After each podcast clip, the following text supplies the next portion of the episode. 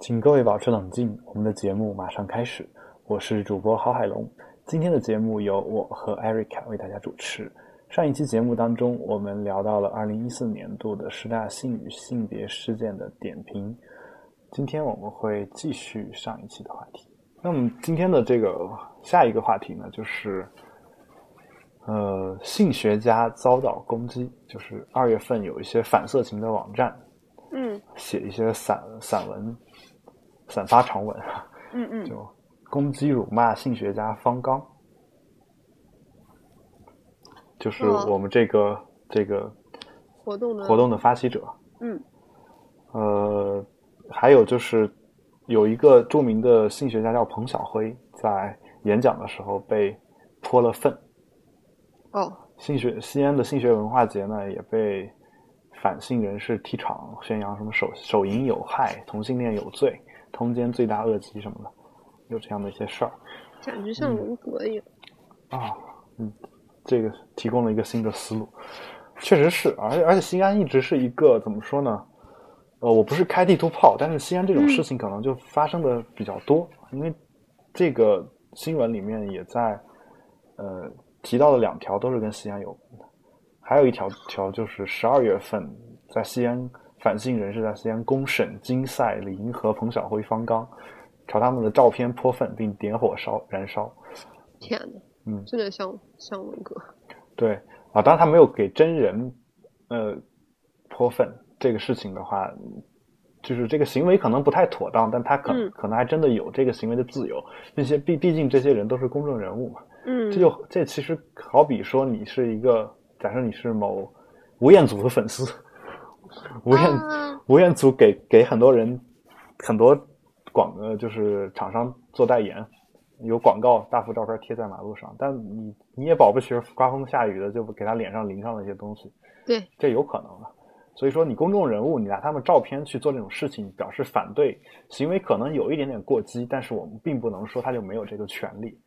啊。但是，呃，但是十一月七号确实那个广州性文化节那个事情是彭晓辉是被当场泼粪的。挺恶劣的。就这个你要说他像文革，我是完全同意，而且还发出威胁说这次泼粪，下次泼硫酸。我觉得这已经构成一种人身威胁了。对啊，这绝对是人直接伤害人身对了。对啊，所以我觉得，嗯，首先这个事事情本身，我们已我们不探讨这个话题本身，它这个人身威胁已经算是一种违法行为嗯啊，所以我们肯定是不提倡这种行为的，或者说，呃，非常反对这种行为。对呃，其次的话，我们就从他们的所宣扬的这个价值观来说，呃，首先我说的是这种保守的人士，全世界都有。啊，全世界都有，包括你看嗯美国现在虽说种族问题不是那么严重，但它还是有种族问题。是啊，还有三 K 党这样的一些嗯宣扬对啊白人至上的这样一些组织，但他们哦出，去、三 K 党现在还有是吗对？一直都是有的哦，包括德国还有新纳粹，但他们这些人出来游行、示威什么的，政府也是没有办法去管的。嗯嗯，这个其实是人家的这个法治自由的一部分，对或者是他们那种落后的法治自由的一部 分。然后这个定语加的好。嗯，然后嗯，我们是先进的，他们不是我们这种 先进的社会。对啊，然后嗯，就他们也是没有办法管的，除非他们真的做了一些违法行为，比如说像一些人是寄这种恐吓信啊，或者说发出这种恐吓的威胁这种情况啊。所嗯以其实这种行为倒是各个国家也都有，包括法国反同性恋游行，甚至比中国还还厉害。哦，对我，我们一直觉得中国是一个不那么开放的国家，但你如果对呀啊从公众和社会活动来看的话，中国可能还是一个看上去会是一个非常开放的国家，好像他什么都能接受。嗯就是你看日本 A 片里面那么多重口的东西，很多人都很喜 欢。然后对还有就是，呃，还有就是同性恋这个事情，在中国，尤其是一些大城市，也不不构成什么太大的问题。对。但我但这其实并不意味着中国的保守势力就比欧洲或者美国的一些地方弱，是因为中国人向来都没有上街游行的这样一种习惯。奇怪。真的是这样的。就好比你现在反对同性恋，假设中国有八亿人都反对同性恋，假设他们也是就觉得说我嘴上反对一下就好了，我不会上去游行。这嗯样的话，它造成不了一个公众效应，造成不了一种新闻新闻话题性，嗯反倒是这种少数派，就是这种 minority 少少少数群体，嗯，像同性恋这种群体的话，他们自己可能还真有人去组织一些社会活动，这样的话就显得我们可能是更包容的一个国家，但事实上，呃，很多只是说很多不包容的人的行为，他没有在公众媒体上展示出来，没有在公开场合展示出来。嗯而而像这个呃反对色情这种事情的话，我觉得，或者说他甚至反对的不是色情，他反的是反的是性本身。这简直让人不能理解。对啊，然后就宣扬什么手淫有害、同性恋有罪、通奸罪大恶极等等等等啊。不过其实其 实啊，不能不可理喻，我就是觉得对啊，不知手道该说些什 么。手淫不伤身嘛，这个这个普及一下，手淫其实对身体是没有什么害处的。对呀、而且那么多而且未婚，每每男每青每个年月每个月手淫超过二十次的男性，前列腺炎的前列腺癌的发病率会下降。对呀、你又不让人家手艺，难道还还让人对家？然后你我又不让举人个家去刨举嫖个可娼，能就对有点文艺的例子啊，但可能并不一定严谨，并不一定符合科学。你你生产出来的精液，它是会过期的，你 你要你要不不想办法把它给弄出来，你那个过期的食品可能会会对身体造成损害。如果你是一个单身，那你你不这样做，你怎么怎么做呢？是不是？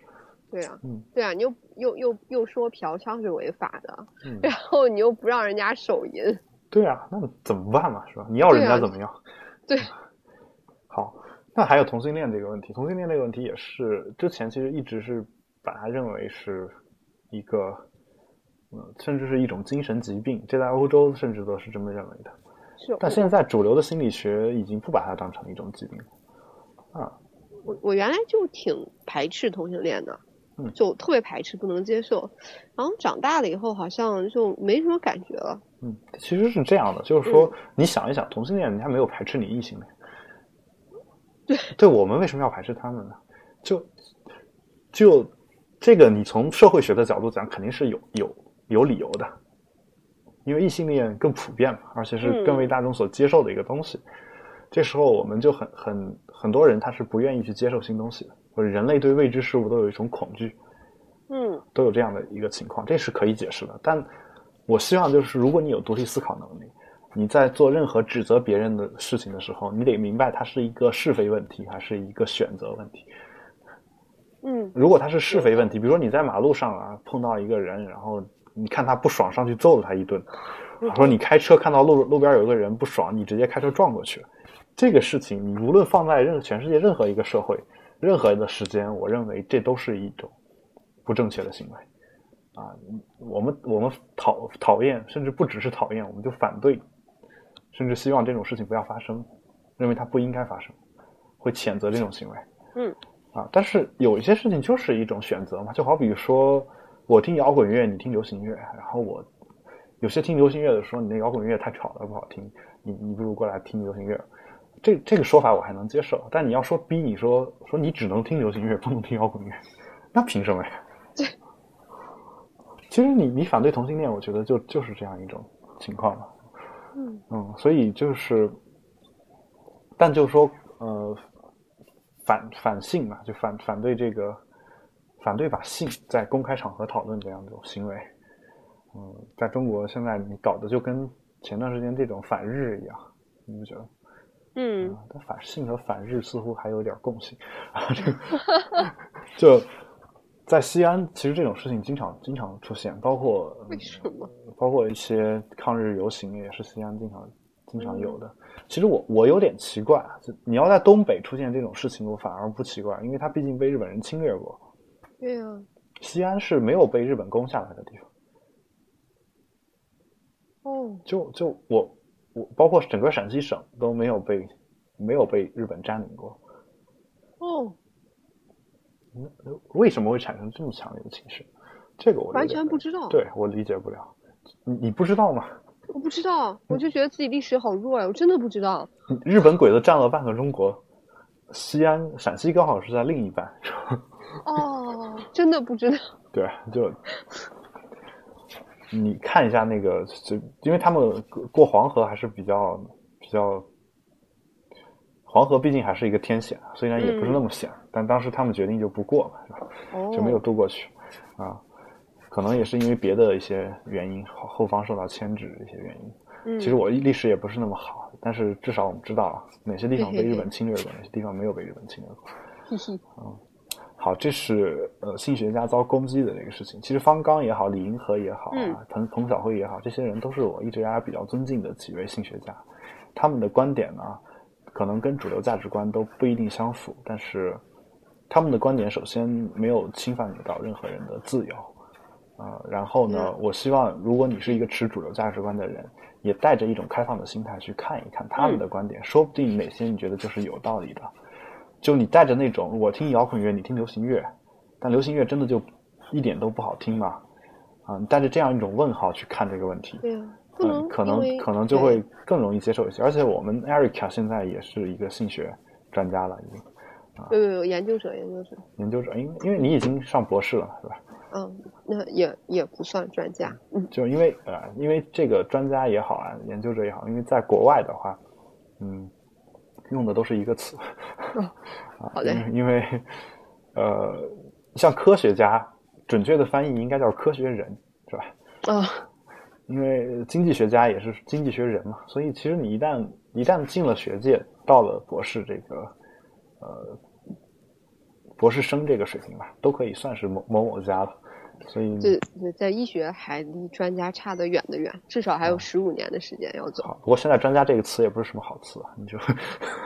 这对这你就就在啊、在医学范畴还是含金量比较高吧。嗯你培养一个医学的专家至少要二十年吧。像我这种简直对于什么副教授、教授来说，就副主任、主任来说也都是小小小菜，特别嫩的小菜菜。嗯好。那这个事情完了，下一条就是关于校园校园反性侵的争议。校园反性侵，嗯就是说，嗯，有两两条嘛，就是一条是关于那个厦门大学博士导师吴吴春明被控性骚扰学生，嗯，然后就给他开除党籍、撤销教师资格的处分。其实我理解不了为什么开除党籍是一种处分，嗯，因为中国共产党有无无可比拟有的先进进性，性啊对，就我们都是落后分子啊，就只有你们这种人才先进。哇塞， 然后，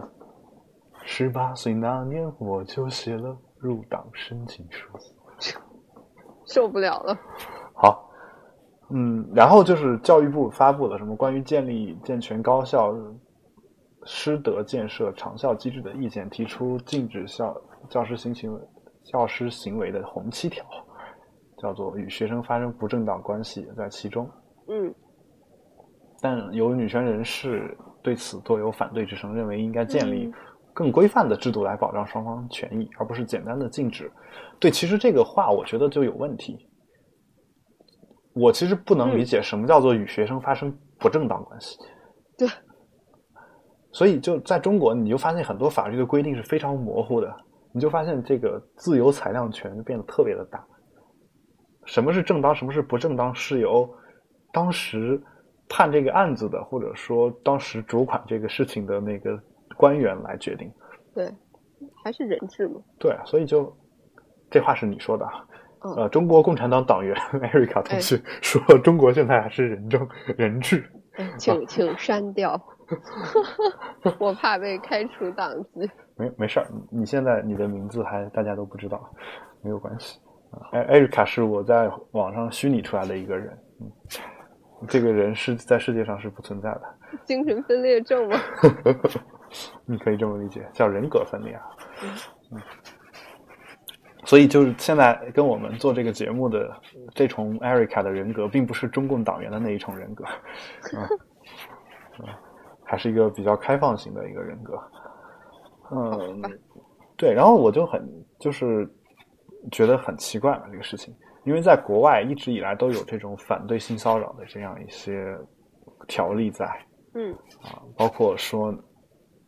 男的老师是不能跟女学生谈恋爱的，啊，女的也不能跟男的老男的学生谈恋爱，啊，就因为不公平。啊，当然不公平，不是说你得跟班上每一个异性都谈一次恋爱，嗯就说嗯，你如果跟这个人有一个就是这样的一个恋爱关系的话，因为打分是学生的成绩是由你给的，这时候你对这个学生就会产生一些，可能就会有一些评分不公正的情况，嗯存在这样的风险。这其实是一种有罪推定啊，但他为了净化这个教师队伍，他为了呃，因为在国外的教授权力非常非常大，他基本上呃就说话就是他是大学里面最受尊敬的一部分人，嗯他如果想招研究生，他说要这个人，别人是没有任何理由去拒绝他的啊，嗯，就有这样的很多这样的权利。既然他有这样的权利，那也就意味着，呃，如果他想让这个学生升升级，或者是想让这个学生，呃，考留级上他对上他的研究生，给这个学生考试过与不过，这个过与不过对他这个学生将来的影响也是很大的啊。既然他有这样的权利，能够基本上对于一个人在学校里面的事情有生杀予夺的大权。既然他有这样的权利，就应该让他应该把他关到去笼子里嘛，所谓。就是他有任何的有可能的徇私的这样的情况都应该避免。所以，一旦嗯一个女学生要跟男老师好的话，这这两个人必须有一个人要离开这个学校。哦，就是一般来说是老当老师的会辞职，如果这个老师还有点节操的话，啊，一般一般是这个样子。在中国其实就没有这种这种事情，嗯，就中国你就发现了才会处理，而啊处理的轻重也不一样。对那理论上讲，你跟学生谈恋爱都是成年人，也没有什么太大的问题。嗯，啊，而且你你你没有太大问题的话，呃，我觉得顶多就是这个老师从这个学校辞职就好了。你换个学校，我觉得还是没问题的，因为你对那个学校学生，那学校学生首先又没有跟你恋过爱，嗯， 恋爱过。也苦，然后我想起了有一有一句歌词叫“流了一回浪”， 啊，就什么乱没七八糟的， 对没没有没有恋爱过，是吧？嗯，那嗯你对他们，你只要不在那个学校也做同样的事情就行。而如果这个老师如果真的是性骚扰的话，这个就不简简单单的是跟教师有关系的事情，那又上升到一个法律问题了，你就按照法律来解决就好。嗯，对啊同，意，对啊，所以我觉得，嗯，怎么说呢？就这方面唉，中国还是一个很不健全的一个社会。当然我，我们是初级阶段嘛，初级阶段啊，对，能够理解，能够理解。我我觉得你对这个，这这个这个了解比我要好得多哎。嗯，就就是就是党性啊，然后就反正我就是总归就是你政治，我觉得学的比我好，反应嗯好快啊。就包括我我们在在国外的大学里面上学的时候，如果是异性的，嗯呃，其其实现在同性也是啊，就是只要你老师见你，他至少得跟你隔一个桌子的距离，哦，然后你你们俩是不能就比如坐在一边，呃，除除非说他让你看一下电脑这个样子。啊，还有这样啊，在美国是比较严的，法国可能没那么严，因为法国你也知道是一个比较浪漫的社会。啊，好嗯对想去。对，我在我在法国的时候，我的导师经常就让我坐他旁边，然后给他跟他看。你也知道，我的导师是一个啊、呃怎么说呢？嗯，说绝有绝代风华的，已经接近五十岁的一个女人，哦，这样就非常非常漂亮。我我到现在都很深深的对她有一种迷恋。啊，那法法语的我爱你怎么说呀？ The damn，还挺好 听的你不是骗我是让跟你说我爱你？啊，你想多了啦。 就当年我们会问说刘德华有一首歌叫什么来着？五个字，最后一个字是年。五个字最后一个字是年，就一年两年的年，爱你万年。然后我们马上回一句“谢谢你的爱” 啊，大概有有这样的一些情况，但嗯法国可能好一些，但一般也会就是说，至少两个两个人在屋子里面说话的时候，门是要开着的。哦，哦，没如果想到国外也如果会只有只有两个人的话，必须要把办公室门打开。嗯，但是国内其实我去见任何老师门都不开，嗯对，老师对我也挺放心的，反正女老师见我也 也也不开，也不也不关门，哎也也不开门。男老师见我倒倒无所谓了，反正嗯，因为我我们的性取向还是互相都知道的，对所以都也也不太担心。劫财也没有是吧？而且他也不需要劫财嘛，中国大学教授还是挺有钱的。嗯只要比比一个穷学生是有钱。嗯，所以其实嗯，这是这方面啊，这个就涉及到另外一个事情，就是也是这条里面的说到的，说北京大学副教授于万里同学，于万里教授 被控诱奸女女留学生。嗯哦，然后我可能是两这个回事儿对这个我就其实并不觉得，我觉得这个事情是很奇怪的，当时觉得，就为为什么？因为“右肩”这个词，首先“右肩”这个定义我就觉得很模糊。嗯，如果她是一个小女孩儿，你说“右肩”，我觉得还可以说得通。然后你是觉得一个成年人，你自愿的，凭什么说我右肩你？嗯，对，就是跟我又没给你下药，下药那就不叫右右肩了，那那叫迷，迷姐，对，那叫迷奸。既然是自愿的，那凭什么说右肩？而且当时当时是两个人都当事人都是成年人，你你说这个这个对人啊，你说的对啊，对这个人可以被就是开除党籍，我可以认为没有问题。你们党员总是对性要求的更严格一些，是吧？然你后们党员，你就要跟我划清界限的节奏。然后撤销教师资格，我觉得就不必要。你说撤销北大的教授资格或者在北大执教的资格，我觉得可以，因为这个就涉及到我刚才说的那个事情，因为你可能对别的嗯学生不公平。但除了这两点之外，我觉得不应该对他有任何的处理，而且我并不觉得。嗯，就是他跟这个女留学生之间发生的关系有什么问题？当然，当然这只是我个人的一个看法，嗯，因为具体的认定需要一些法律的手段来做一个认定，甚至需要司法介入，我觉得都是可以的。但嗯但就是说，我我想不通的是，真的是右肩吗？ 然后这你一说真的很值得推敲哎。对成年人会有右肩这个罪名啊，我就觉得很奇怪。这对啊，哎，你说就这合理的疑问，对，就我他如果这个可以推可以这么说的话，那你改天你比如说你跟你现现在男朋友分手了，你想敲他一笔什么费，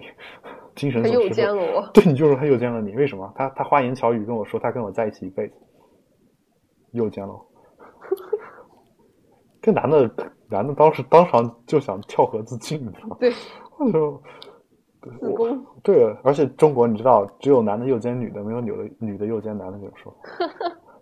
要有的话，我也可以说，这女的当时说要跟我一辈子在一起，现现在为什么要跟我分手？她右奸了我。好吧，对啊，这我觉得这事儿也也很难说清楚。嗯嗯，而且我，所以我我个人觉得，就中国在学校这一块，确实需要有一个非常严格的一个制度去管理，而且这个制度必须要有人去执行。其实我初中、高高中、高中可能我不是那么清楚啊，但在我的初中当年还流传了我们学校四大色狼，是的，就就四个老师，你知道吗？四大色狼，哦，就就我们都是知道的。天哪，而且高中的时候是有一个女生经常进出老某老师办公室，某某男老师办公室。这嗯女生在她那一科一直是第一名，哦，我我我受受不了，哎但呦，高考的时候她那一科考得特别差。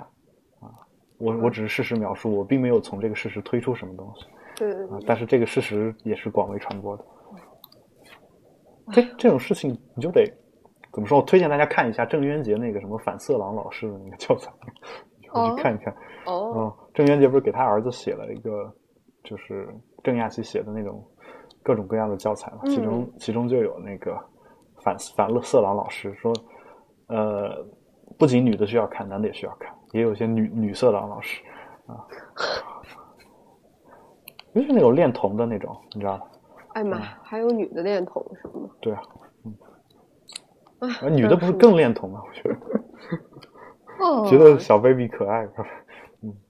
对啊，那这个这个你要说这个女女生的恋童，应该就是没有什么就是性性性的吸引或者有考量在里面吧？那不一定，不一定，那真不一定。奥迪受不了，那你小们你鲜们记得肉有一个啊，对啊，但但你们说的小鲜肉都成年了，哎，那什么不是那个特火的什么什么 TFBOYS 的你说鹿晗是吧？啊？不不是，就是你你不知道吗？不不是 EXO，哎，我也很喜欢 EXO。然后就是有一个就莫名其妙的不知道怎么火起来，叫这个组合的名字叫 TFBOYS。我不是知三道个没有年满十五岁的少年啊的组成的组合。 TF Boys 对对对，就哪三天个天对微博上都有他你你们，拼写一下那个东西，就就是 T，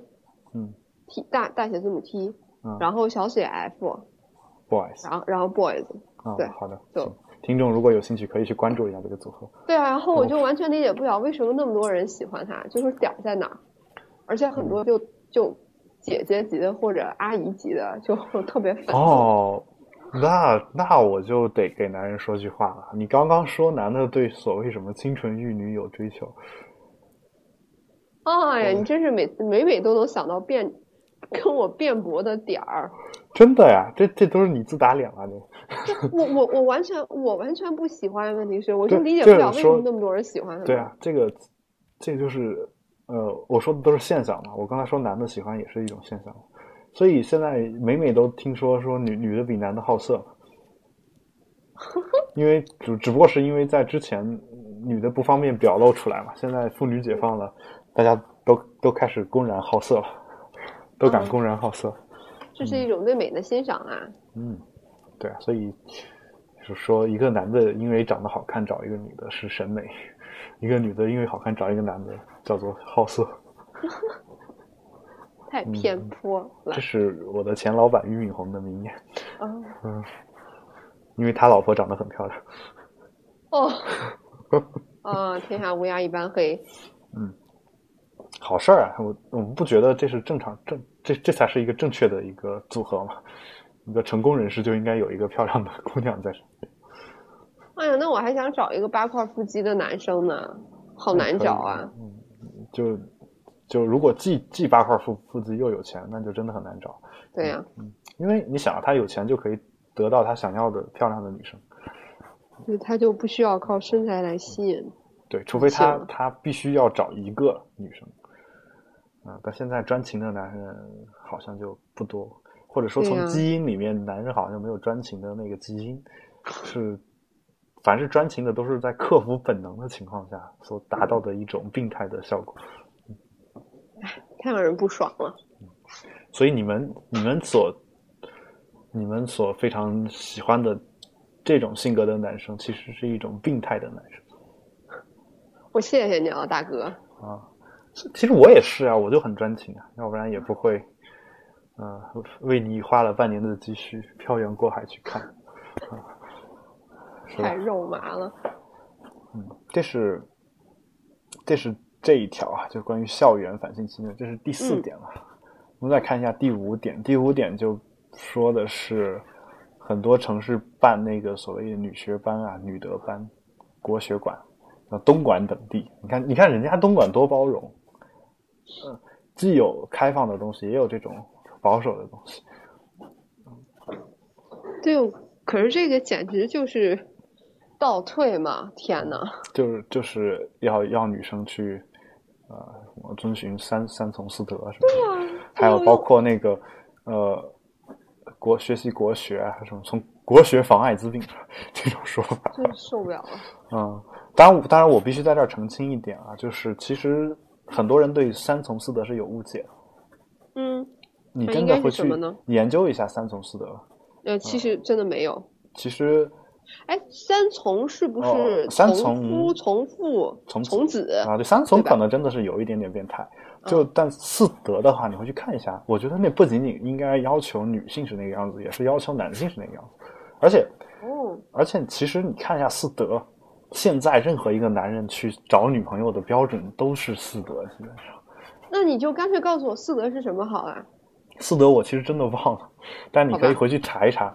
就基本上他就说你这个女的得得注重一下自己的外形，要要注重自己的仪容嘛。哦，四德是什么？妇言？哎，不是，什么妇言、妇德、妇容、妇功，哎，好像不是是是是这样的。是是这个吗？但嗯但就是说，嗯，而且他最早出来的时候也没有说的这么严格。其实嗯三从四德是孔子的思想嘛，理论上讲，但其实他是他不是孔子的思想，他是被后世给解读成了孔子的思想。嗯，然后，呃反正是传统文化里面的糟粕了。嗯，而且你你想一想，你刚刚不是提到一个《寻秦记》嘛，嗯《寻秦记》里边就有一个桥段嘛，就是我们一直认为黄奕还是比较懂历史的这么一个人，呃，他写到这个项少龙回到秦朝，呃，最后因为他娶了很多老婆，管理不过来， 最后就没有办法，他就他就通过一些这种教条的东西来管理，说女女的要有三从四德。然后小说的意思就是说，三从四德就是从项少龙这个人给带回去的， 啊，大概是这个样子。但但实话说啊，真正中国妇女地位严重下降是在宋朝以后的事情，嗯，甚至是唐朝甚还甚至是对，就不，而且不包括宋朝。其实，嗯其实你说朱熹啊，什么朱明理学，啊、这种，嗯，哼，就是对妇存女天理灭对人欲，对对妇女啊，包括对两性特别限制的这样一种学问学说，其实，在宋朝并不是那么的受推崇，嗯至少不受统治阶级的推崇。嗯真正推崇的是明朝。你也知道为什么，朱元璋是泥腿子出身，啊，他、嗯他本来都不叫朱元璋嘛，是自己给起。朱元璋自己的名字是自己起的，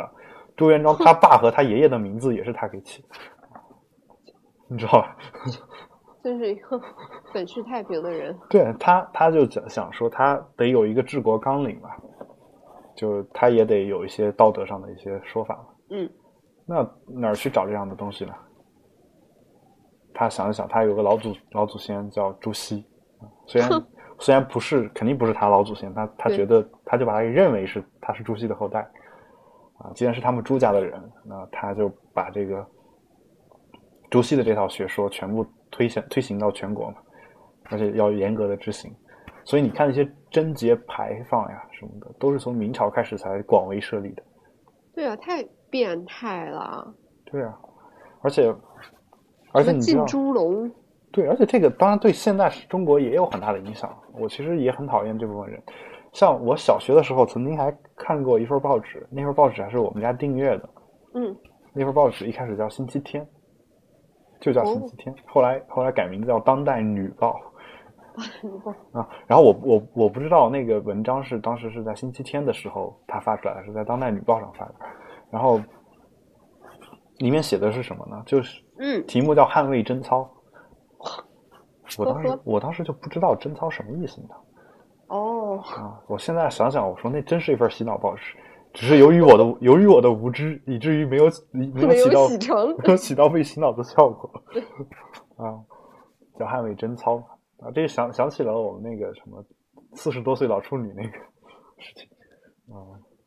啊，我我我们这儿就有就就有那种四五十岁的，然后没有结婚、没有性生活史的，嗯，然后他又不得已需要做那种就是经阴道的手术嘛，嗯就是宫腔镜啊这种手术，然后 结果就就纠结了半天，在门诊说好我做，然后住院了，然后我们作为小大夫病历都写完了，然后纠结完之后就说我不做，我不要捅破处女膜，我要出院。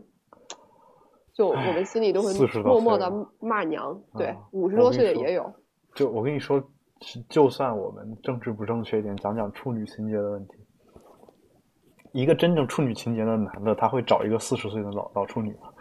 难道不会认为这人有问题吗？对呀、啊，当然我当然我我并没有就是针对这部分人有什么样的意见。我认为一个人四十多岁选择没有性生活，这完全是他的自由嗯，啊。但我是我是不希望你你把它当成是每个人应该有的一个义务。对，就就就这个是事情也也跟刚才是一样的，就是说你你，我认为卖淫是一个自由，但是你它并不是要求说每个人都应该这样去做。嗯，嗯，所以其实我们也是很反对这样的一种做法的，包括借着哲学来国学来宣扬这种是啊，女性的这种东一西。种倒退的对，而价且值他观们会念歪曲原有的人家的一个意思唉。就是这个歪曲，当然可能是从明朝开始就歪曲了。嗯，但我希望就是大家如果谈论到一个事情的时候，问自己一句：这个东西到底是什么？啊，就好比我去年做比特币，很多人说比特币是庞氏骗局，我碰到这种人，我首先问：请告诉我什么是庞氏骗局？这个时候，这帮人马上就愣在那儿，他们自己不知道什么是庞氏骗局，但就敢认为说某东西是庞氏骗局。太可笑了。是，好我好多们国人就是这样。对啊，，还有包括像呃，就是说，呃，当年安妮宝贝出来之后，嗯呃包括郭敬明，嗯，当时很多人说啊，我我知道他们太小资了，但我还是喜欢看。然后我就反问一句，我说：“你告诉我一下什么叫什小么是资？”小啊资？马上又愣在那儿哈。当然，我并不是说你一定得对小字有个明确的定义，但你至少得给我做一些类比句、一些例子，说、嗯大概什么样的情况，你大概说一些就是呃我们大家都耳熟能详的事情，嗯说这这部分行为就可以认为是小字，那我就大概知道你心里面是怎么想的了。对，但但他们连这个都做不到，他们就 敢敢敢对一个东西进行分类、进行下定义。就所以说，所以说你你想一想啊，很可怕的一件事。不过话说回来啊，你说你是女人，我我反问一句，你什么是女 人？那我就把女性的生理结构给你描述一下。啊、嗯，就是不能问专业人士啊。 对，好，这是第五点啊，关于嗯我们传统文化的一些事情。啊第六点叫做全国道德模范变性，这我得点个赞吧，我觉点个赞，得啊，道德模范。但是但是浙江省文明办办文明办啊，我都不知道还有这么一个办公室。啊联系他说，希望他不不要提及道德模范的身份。这个也很奇怪啊，就嗯就，唉，因为因为他被视视为患了异性癖、异性癖这种疾病。那跟他是道德模范又没有什么关系。我我我的意思是说，异性癖其实，在我们现在比较就是现代的性学观点看来，它应该不算是一种疾病，它就是一种性少众，嗯，因为它它这种东西存在，也对别人没有产生任何影响，对他自己也没有产生什么影响。嗯啊金金星不就是那个什么挺有名的那个变性人变？嗯但我就我就是说这个，其实其实之前也有一些就社会学方面的探讨啊，嗯，包括说说说这个变性人，嗯、就有些人说我这辈子坚决不找变性人做男朋友或者女朋友， 那那其实其实这只是他个人的观点嘛，我觉得还是他们还是能够找到这样的人的，嗯，但有些人就替这些人下担心嘛，说这个，那他们他们要找的话怎么办？大家都不接受，呃有些人就说是变性人去找变性人天呐，就好了，但问题就在于，可能是每十例变性人有九例是男变女的，只有一例是女变男的。对对对，哎，就很少有女变男啊，就嗯因为女变男有一一个核心问题就是，他得增加器官，啊，男变女是不是也得增加器官？哎，好像这个技术层面还真值得好好研究一下呢。嗯我觉得男变女，你总不可能给他加个子宫吧？对啊，我我也觉得有点奇怪。那女女变男得加阴茎嘛？对啊，嗯那个更难哎。但阴茎的话，就是就说那个它，因为正常人阴茎是充血的，嗯，他们现在实现一种技术是用电池充水的，就女变男。但你你要想，那个东西如果是一个机器的话，那就可以一直勃起；天呐，如果是一直勃起的话，当时社会一个社会学家 叫呃周孝正，哎，是我之前的人民大学的一个社会学家，他说这个，所以以后的妓女还是有很大风险的。 来一个客人得先问一下你是不是变的，你要你要你要是变的的话，那这个买卖没法做。对真的是没法做。嗯，嗯，这是这是这个事情啊，但我觉得就是道德模范，嗯，还敢做这样的事情，因为所谓道德模范这个事情，呃，在中国也是有些政政治属性的这个称呼，对，所以嗯，我还是很很支持他，而且并且佩服他的勇气。 对啊，设身处地的想一下，如果我也是一个想变性的人，我是一个道德模范的话，我真不一定敢做这样的事情，嗯尤其在中国，有可能我会去移民或者去国外去做这个事儿，嗯但我可能真的不敢在国内做这个事。是嗯啊，他他去做变性手术，就又不代表他就不是道德模范了。就我对觉得对这两件事儿就没什么关系嘛。嗯，他他还是但这个事情就是一个，因为它是政治属性嘛，所以我觉得哦，好是吧，能够，也是值得探讨吧，算是。嗯啊、下一个是是关于粉红经济的崛起。所谓女同粉红经济就是同志吧，其实就是女同或者男同。嗯说到同志，就是其实早年间“同志”这个词刚用来指代同性恋的时候，我每次看中共的开会的时候，嗯江泽民同志做的重要报告，嗯我觉得就很奇怪。啊，我我原来还一度挺喜欢“统治”这个词儿的，就我不就是排除他现在这个意啊，我觉得比什么帅哥美女都就都要好，就是嗯他简直就是在路上跟陌生人说话的一个特别好的称呼，小不同志，分男女，对啊，不分性别，不分年龄，多好呀，又很尊重。嗯那结果现在路上跟别人称呼的话，应该怎么称呼？现在一般人不就会就叫什么帅哥啊、美女啊？我挺反感这个称呼的。我一般会面无表情地说：“我说我不是美女。你知道我我最近就是，呃，前两天下班的时候搭同事的车，嗯，然后在停车场往出开的时候，停车场不是有保安嘛，嗯， 然后跟他说这个，嗯，就是交交涉一些事情，然后把窗子摇下来，然后那保安就跟他说：“大姐怎么怎么样？ 大姐怎么怎么样？” 他每说一个大姐，我就在旁边笑一声。然后那个事情终于交涉完了，我就跟他说，人家是小姑娘，人家不是大姐。 然后，然后，但是，但是这个事儿过了大概就把车窗摇起来嘛，但是突然又想到另外一个事情还要交涉，又把那嗯车窗摇下来，又跟那人说，那人又说大姐，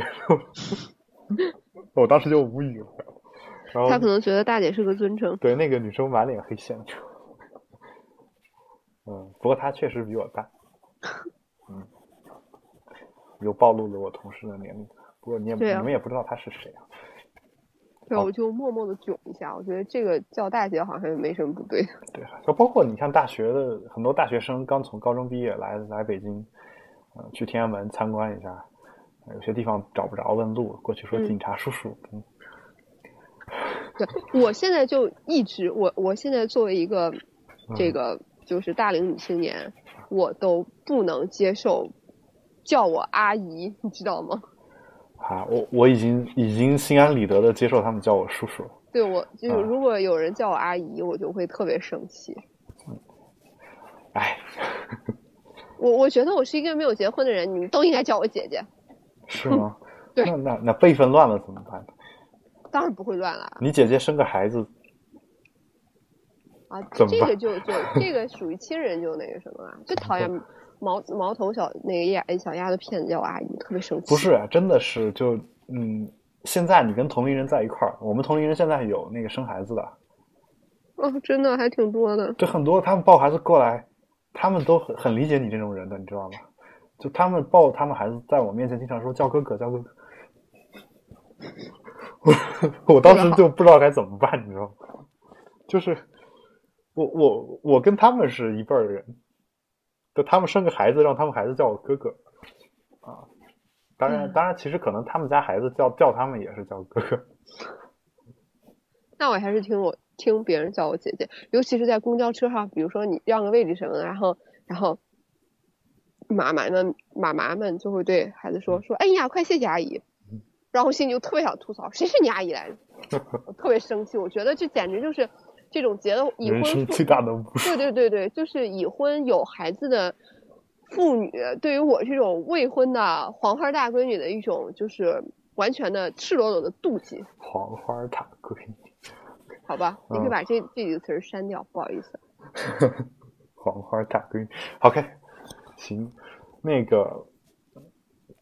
反正我反正就是这种事情我，我我已经见怪不怪了。就经常有人说叫我叫我叫叔叔啊，然后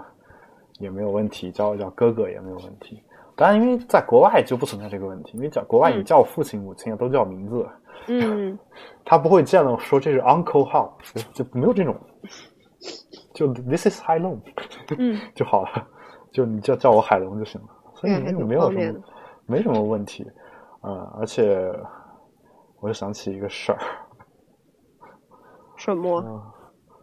就嗯国外不是都就我高中的时候啊，就是写那个高考报名表上面不是要写，我忘了是档案还是高考报名表了，里面要写你父亲名字、母亲名字，嗯还有称呼。嗯，有些人就把那个父亲名字和母亲名字和称呼那两栏 写反了，就称呼是他爸他妈名字，嗯然后名字是写写的是父亲母亲，然后我们班班主任就就批评这部这帮人说，嗯也许他们家就那么叫。 呃，还有还有就是把那个称呼写成就是，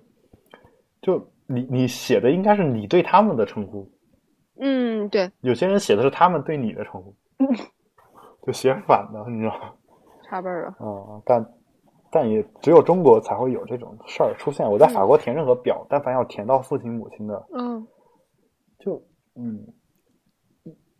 哦，也得也得区分一下父亲母亲，哦但他会就是，就他叫的时候一般还是叫名字，你知道吗？家里面小孩儿可能叫大人，有时候也也不不是特别忌讳这一点哦，啊、嗯所以如果他们家要都这么叫的话，我说叫我哥哥也没什么事儿。唉，嗯，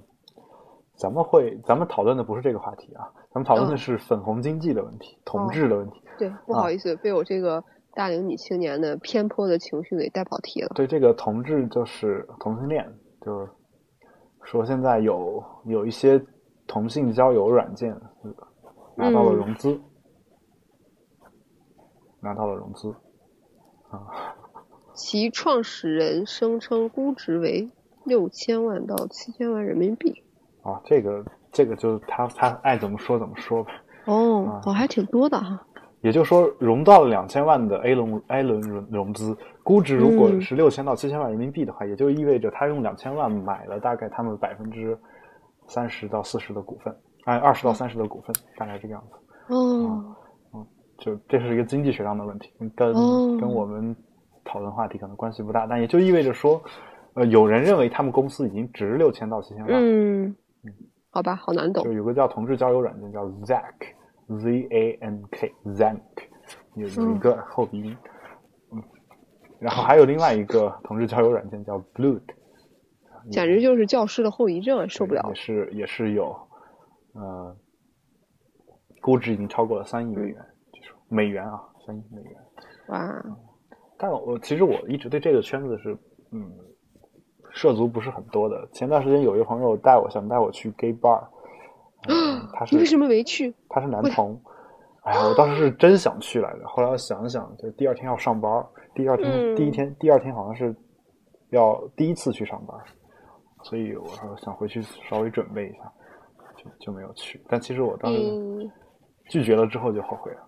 对呀，我也对我也我想好生气啊！回来给我讲讲啊，科普一下。对，想去等下次他来北京的时候，我让他带我去。嗯，好呀好呀。好，反正就这个交友的话，我觉得，呃，首先我不是那么理解，呃呃，不是那么了解，但我很理解，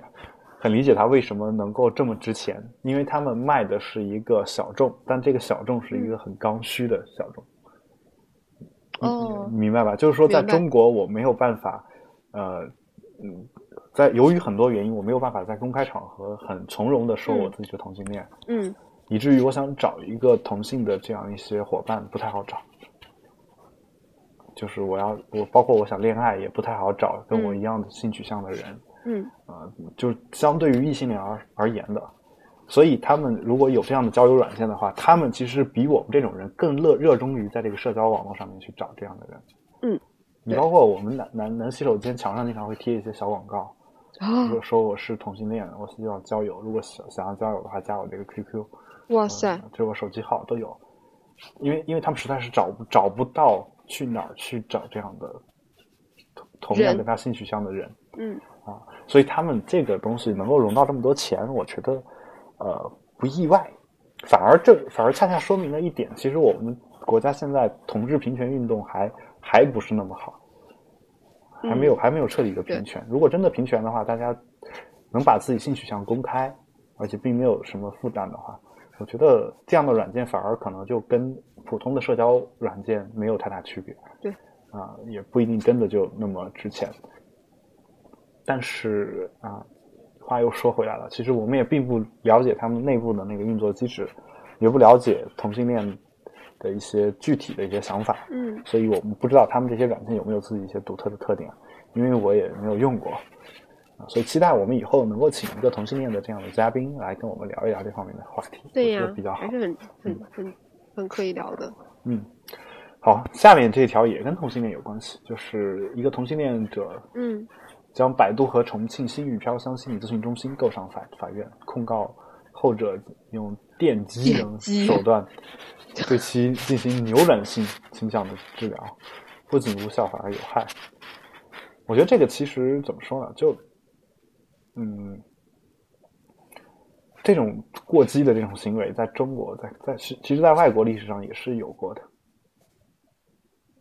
包括嗯那个计算机的那个所谓第一个最伟大的程序员，还是第一个程序员，应该不是第一个程序员，但是是一个呃第一个非常有名的程序员，叫图灵。这个哦这个人基本上是计算机界的一个大神，就神一样的人，你知道吗？嗯就是从他开始，我们这个计算机软件才算是走上了正轨， 大概是这个样子。嗯，就你可现是在，你现在用电脑和用手机上面的任何的软软件，你可能都嗯是从他他的那个那套思想体系所发源过来的。哦这样啊对，他是他就是一个同性恋，他当时就受到了一些非人的待遇，然后说说他嗯最后、最后是自杀的嘛，他吃了一个有注射了氰化钾的苹果，就是他自己实在忍不了大家对同性恋的歧视，包括对他强行进行性倾向扭转的这样一种治疗啊、所以他就吃了吃了那个苹果，然后他咬了一口，然后不就毒发身亡了嘛。嗯剩下手里面拿的那个东西就跟现在苹果公司 logo 差不多。哦然后据说，据一些人传说说，当时乔布斯是为了纪念这个事情，才把苹果公司 logo 设计成那个样。但乔布斯其实是知道这个事情的，就他听说了这个事情之后，他说：“嗯呃，其实我们苹果公司 logo 跟这个事儿还真没关系，但是如果真的有这样的巧合，我们也是很很就是很乐于看到的。嗯就是我觉得这是一个这是一件好事情啊，大概是这个样子。嗯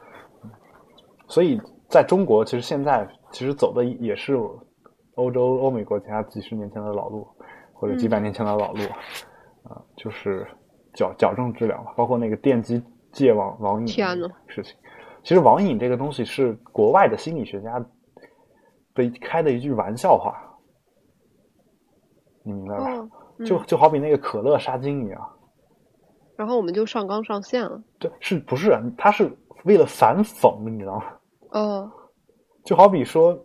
就可乐杀精这个事儿刚出来的时候，有有些人说，有些人就是有些科学家他知道这个东西不杀精，然后他就编了个段子来讽刺那些说可乐杀精的人，说、呃可乐这个东西是一种呃杀精剂啊，有些人嗯就做爱的时候你只要涂在避孕套上还是怎么样， 就就啊不，既然杀精就不需要涂在避孕套上了。对你就反正你交在龟头上怎么样对，就就可以把这个做爱的时候就不会，嗯，就就不会怀孕嘛，嗯一个这样的说法，其实是为了讽刺那帮人，包括那个网瘾，他他当时好像是类似的说法，就大概就说，如果你说那个有瘾的话，那上网也是有瘾的，怎么怎么样啊，大概是这个样子。嗯他是反讽，但但是在中国就因为可能对英语的语感有一些理解问题，嗯包括没有上下文，他可能断章取义把一句话拿出来就当成网瘾，就出现了杨永杨永信这种变态，什么变态电击治疗网瘾嘛。哦就只要你想上网，只要你不不好好遵守我们这儿的规矩，就电击你。天呐而电击那个仪器其实是用来治疗精神分裂症的，妈呀而且那个东西，那个东西对于治疗精神分裂症本身有没有用，好像在心理学界还是存疑的。他就敢拿来治疗网瘾对，所以现在这个同性恋告上这个状告百度和后面的这个心理咨询中心嗯啊、我觉得呃他胜诉了，这绝对是正能量，嗯绝对是正能量。而且在这儿也顺便跟大家呼吁一下，电击这个事情能不用绝对不要用，听起来就好可怕或者说就绝对不要用。真的你是精神分裂，可能也有别的一些办法。当然这个你听医生的话就好，但你不要找这种庸医，不要找骗子医生。对庸医都还好，骗子医生，庸医他至少给你治不坏。对，嗯，庸医他也是经过严格的这个住院这个培训的啊。你就像你的你的同学毕业了，你敢说大部分人都是好医生吗？我敢说大部分人都是庸医，就是平庸的医生。对，但是它不会，但它它治不坏人。真正令人恐怖的是，它本身不是医生，就好比我今天开了个诊所，然后我就是骗子医生，啊是吧？人格有问题。对，所以大家注意一下，千万不要不要出现这种情况。然后可能有有有些人，有些人可能真的本身他自己心里有问题。你说是哪个心理没问题的人愿意去电击别人？啊当然，他可能不通过电击别人产生一种快感啊。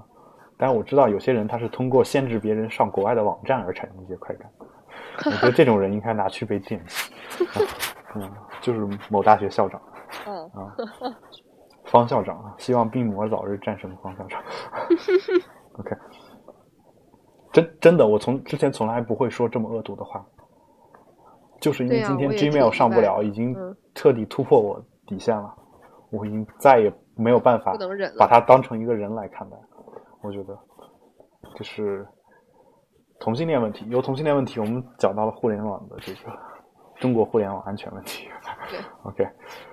嗯，但真正安全的国家是包容各种思想的国家。这个时候，各种思想都有发声的渠道，大家才不会草木皆兵，才不会觉得有些东西是有什么杀伤力的。嗯，防民之口甚于防川嘛。这句话的意思其实是，你要堵人民群众的嘴，就跟防止，就是就就像堵一条河一样，是不可能的， 大概是这个意思。 impossible，嗯，好，这是这一条，还有第嗯九条就是一个环卫女工的一个话题啊、就是要维权，就是因为她可能是受到了一些妇女就是这个性别歧视的这嗯样一个问题，当然也不是性别歧视，就因为环卫工人女性居多嘛，对啊，所以嗯是广州大学城的环卫女工。女性居多，但一般女性在这种事情上都很不愿意去出头，所以才拍出这个秋菊打官司这样的片子，你知道？对呀、一般是一般是一个社会上缺什么，才有人去关注什么，才拍什么。是啊，嗯还是弱势群体，啊对就所没以有办法回避的东西。对，所以他们就是通过这个法律手段解决了这个他们的维权的诉求。嗯，嗯，我觉得还是就是说，他们维权的这种行为，我们认为应是值得提倡的。就是，呃，我们虽然现在离法治的道路还有遥远，是初级阶段，啊、但是我们依然要要通过法律手段来解决问题。嗯，尽管就如果你在你有能力的情况下，一定要这么做。尽管我们很多人是没有能力的，这时候你不通过这些法律手段解决问题，我们也能够理解，因为在中国打个官司实在是太麻烦了。啊，这个我虽然没打过官打过官司，但是我我我在之后如果遇到一些问题的时候，我一定会想办法去体验一下，我想亲身嗯经历一下它到底有多麻烦。但就算我没有亲身经历，周围的一些朋友，包括一些律师跟我说，也是很麻烦的一件事情。嗯，而且你想想吧，为什么那么多人要私了？就是因为打官司太麻烦。是啊，啊，但就这件事情本身呢，我们还是觉得，呃，能够去勇勇于争取自己的这样一些权益，我我觉得是非常非常值得人佩服的，非常令人佩服的。嗯，在中国这这种事情都令人佩服，我觉得还是不是法治社会啊、理论上讲，这应该是一个很正常的行为，不应该被当成一个新闻来说。对，但居然它就是一个新闻，所以说这种事情在中国相当于是狗咬人的人咬狗的这种 情况，但在国外就是狗咬人的情况，啊，有待我提我我高好像说反了啊，但是大家明白我说什么意思就行。对，嗯，第最后一条我们要讨论的这个话题就是这个小红帽事件，暴露哦同志、同志的真实处境。所谓小红帽就是，呃，就一个你是稍微讲一下。对，对，一对深圳同男同志，就男同性恋，他们约炮，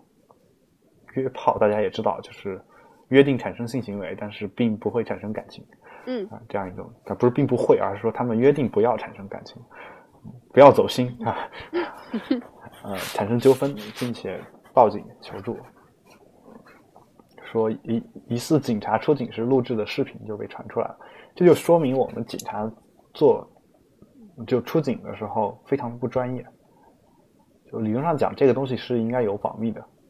就算你要录视频，你也是需要保密的。嗯，对，对然后然后其中一位男主角头戴小红帽的夸张造型，呃，还有一百块都不给我，好坏好坏的爆笑对白，引发了网友纷纷转发，然后这个男男人就被称之为小红帽或者是百元哥，并成为网络红人，啊、但是不久啊，因该视频被出柜的另一位当事人阿义称，自己因性取向曝光而承受了极大的精神压力。单位看到视频后也将他辞退，然后他将原单位和就深圳某设计公司以侵犯平等就业权为由告上法庭。啊，但我希望他也能够胜诉吧。但是大家嗯对这个我也小希红帽这个事情啊，什么嘲讽啊，什么讥笑讥讽啊，我觉得呃，就可能没有没有这个方刚这个文章里面点评说的这么严重。嗯因为嗯，当然我知道很多人很讨厌同性恋，这是真的。就你这你要说真有反性人士那那种态度的话，我觉得呃肯定是应该受到谴责的啊、但是实话说，任何一个网网络红人，你要撇除他是男同性恋这样一种身份的话，任何一个网络红人在网上可能都会经历这么一些东西。嗯嗯，是风口不觉得浪尖的人对，都是这样的，包括那个一开始那个小胖，哦，我不你记不记得？特好玩儿。对啊，然后很多人，但也有骂他的呀，也有怎么样的，就说、嗯这个东西其实并不是同性恋这个，呃，就同性恋这个群这体种所受到特的有一个的攻击，而是网络红人这个群体所受到的攻击。嗯，而且有些人他是享受这种攻击的。但我不是说小红帽这个人就是应该享受攻击，包括嗯这个被出柜的另一位当事人阿姨，我们当然认为他视频对他们造成了一些影响，而且认为这个视频是警察不应该公开的，对就呀算是不是警察录制的，这个视频本身也是侵犯别人隐私的，啊，我觉得不应该公开。但是，但是，就现在问题已经出现了，但出现之后，他们成了网络红人了的话，我并不觉得这个事情应该被上纲上线。怎么讲？就说我觉得，呃，嗯，同性恋确实是弱势群体，但是你不能把任何跟同性恋扯上关系的这种事情都当成是对同性恋本身的一种歧视。你明白我的意思吗？嗯就或者说，对任何对同性对涉及到同性恋的事件的攻击，都当成是对同性恋本身的攻击。嗯我觉得这个还需要大家好好想一想。就是，其实就算哪天我我突然在网上出名了，然后可能我有一些所谓的不雅的动作被大家拍到视频上，拍成视频或者拍成照片发到网上，而且甚至那有可能都不是我的做的不雅的动作，而是嗯因为我。我可能手或者什么东西在做两个不同动作的时候有一个过渡，这个过渡可能就比如说我哦竖了个中指，然后这个中指是其实是我我做一个魔术的时候展示的一个手法的一个过渡的手法，那个嗯中指可能连零点一秒都没有，然后是就被截下来。被截下来了。那这个时候放到网上，那可能也突然红了。但是现在你想以这个尺度来红的话，还有点困难啊。但是，但但突然就红了，假设那这个时候可能网上也会有一堆人来骂我说你一个微博加微的，居然还嗯，居然就竖中指做这种不雅的动作，但也是会被遭受大家骂的。但这时候我能不能说跳出来我是弱势群体？啊、因为我微博加微的就是弱势群体，就不能这样说吧，是吧？对我觉得，嗯，就是说，其实他所遭受的这一切，是所有的网络红人可能都会遭受。嗯只是说到最后，他单位把他辞退这个事情，我觉得可能有就是有点有点歧过视我的。同性恋的问题。啊嗯，而且啊当当然在这儿的话，我必须表扬一下我的前单位，现单位也也也挺好的啊，就前单位和现单位都还不错，就对同性恋是非常包容。哦，就我的我之前的那个呃新东方啊，新东方嗯几乎是我见过对同性恋最包容的企业之一了。哇就，在新东方内部，谁都不会忌讳自己说自己是同性恋的。就哦，大家都知道谁是同性恋，谁不是都知道，而且有嗯有没有男朋友，包括新东方老师有时候上课都跟学生说说我就是同性恋，啊，就就这种情况也经常有。我就我们都不会把它当成一个非常严重的事情，所以如果、如果你你们对呃我的其之前的单位，包括我现在的单位朗播网啊、感兴趣，我们是不歧视同性恋的，而且我们很欢迎就是多元的人来加入我们这个群体，让这样的话我们工作也会更加的有趣，因为不同的人的视角确实不一样。对啊、我们知道这个软件这么设计出来吸引大部分的用户，但是你们可能知道这个东西设计出来可能更吸引一个同性恋的用户，这个这个嗯角度我们就是没有的。那我那我们也愿意为这部分小众多做一点点事情，但是由于我我们本身是直的，所以我们有时候并不知道该怎么去做，也希也希望如果你你在比如说英语在线教育啊什么也好，顺便给我现在的公司打个广告，就感兴趣的话可以加入我现在的这样一个公司。啊，当然我们是有面试的，并不会因为你是同性恋，我我就我就录你，啊，因为，嗯，我这样的话就变成歧视异性恋了，所以我们我们都都都不能歧视啊，我们有有一个公平的就业机会啊。好，所以我我们我们就是在问的时候不会问你性取向的，这个你嗯放心，因为一旦问了性取向，就可能因为性取向产生一些什么问题。就就好比你去美国申请大学，他不会因为你是同性恋就拒绝你，因不会因为你八十岁了就不让你上大学。哦，在中国就可能真的会因为说你八十了还上什么大学，有可能有这样的情况。这个其实年龄方面的歧视在中国一直不受重视，嗯，对，当然也是因为无论是在中国还是国外，呃，这么高龄的上大学的人可能还真挺少的，所以可能在中国和国外都不是重不受重视，只不过是在国外人家本身没这方面问题。嗯好，那这个就是十大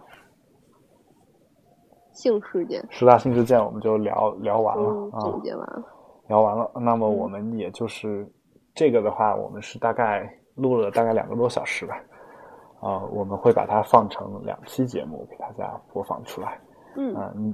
呃，你现在听到的这个是总的一个结尾，也就是我们第二期的一个结束。呃，我们会放到呃过年之前的一期和过年之后的一期来放出来，所以顺便在这儿祝大家新年快乐。呃新年快乐，过年之前呢，我们会是在十二月的三十号，然后下一期的可的话，可能是在一月份的一月，呃，一月几号啊？一月六号是吧？嗯，一月六号，十二月三十号和一月六号两天，我们分别会放出这两期节目。嗯，当然你听到我这话的话，可能显得有点啰嗦，因为已经是第二期的结束了。好，呃，那我们今天的节目就大概大概就做到这里啊，感谢大家的收听，也感谢 Erica 今天热情洋溢的一个主持啊，然后那也欢迎大家通过社交网络与我们取得联系，我们的微博是保持冷静播客，播出的播，客人的客。啊、然后 Twitter 是 Keep Calm Podcast，就是保持冷静播客的英文翻译。哇塞，咱们竟然啊还有推特，有啊，我们每一期更新都会在 Twitter 上同步的发这个更新的通知哦好啊、高级，你都不知道吧？啊，当然也、也嗯我们国内很多朋友可能连推特这个网站都不知道嗯啊、就是一个在遥远的呃喵星上面一个一个一个网站啊。当然，Twitter 这个公司估计也快倒闭了哈、就因为它的三个创始人同时抛抛售了手中大约百分之七八十的股份，哇塞，所以基基本上他们已经觉得这个公司做不下去了。哦，呃，但是我们现在还是保留了 Twitter 账号。嗯然后如果想和我私人取得联系，或者想联系 Erica，也都可以给我写电子邮件。我的电子邮箱不是郝海龙 at gmail 点 com，当然你要非往那边发的话，我有可能收不到。啊、我的电子邮箱现在变成了郝海龙 at me 点 com，m e m e 点 com 啊，然后呃，同时呢，也欢迎大家收听由我和有才主持的另一档播客节目——科技类的播客节目《比特新生》，以及由我自己主持的《海龙一声吼》。呃，那么在这儿我顺便强调一下，我们也是有官方网站的，官方网站的链接是 keepcam 点 audio，keepcam 点 audio，audio 现在是一个类似点 com 点 net 一样的一个顶级域名后缀，所以你只需要在浏览浏览器的那个框里面输入 keep keepcam 点 audio 就可以能找到我们的官网。嗯啊，每一期的节目介绍，包括如果你不想订阅的话，你也可以在线去收听我们的节目。但是我们还是强烈建议大家订阅，你订阅了之后才能得到实时的推送，这样是也的不用每次都去我们网站上去看，我们网站上的内容和你订阅到手机上同步到客户端上的内容是一模一样的。本期节目呢是由郝海龙和 Erica 主持的，感谢大家收听，请各位保持冷静，我们下期再会，拜拜。